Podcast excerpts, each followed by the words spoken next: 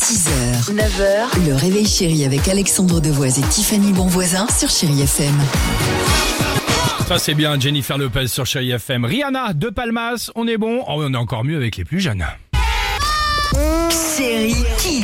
Allez les enfants, c'est votre tour aujourd'hui. On vous pose euh, la question. Ça veut dire quoi être chafouin Je pense qu'être chafouin, bah, c'est une personne qui est bête.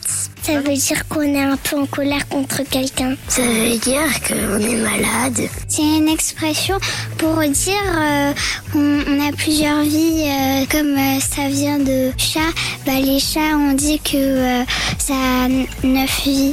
Je pense qu'un chafouin, c'est un chat qui dort sur du foin. Évidemment. C'est vachement bien, Ah, c'est super. Ou une insulte, ouais. espèce de chafouin, va. C'est un chafouin, ouais. Quand même. Ça c'est super. On le disait, c'est Rihanna.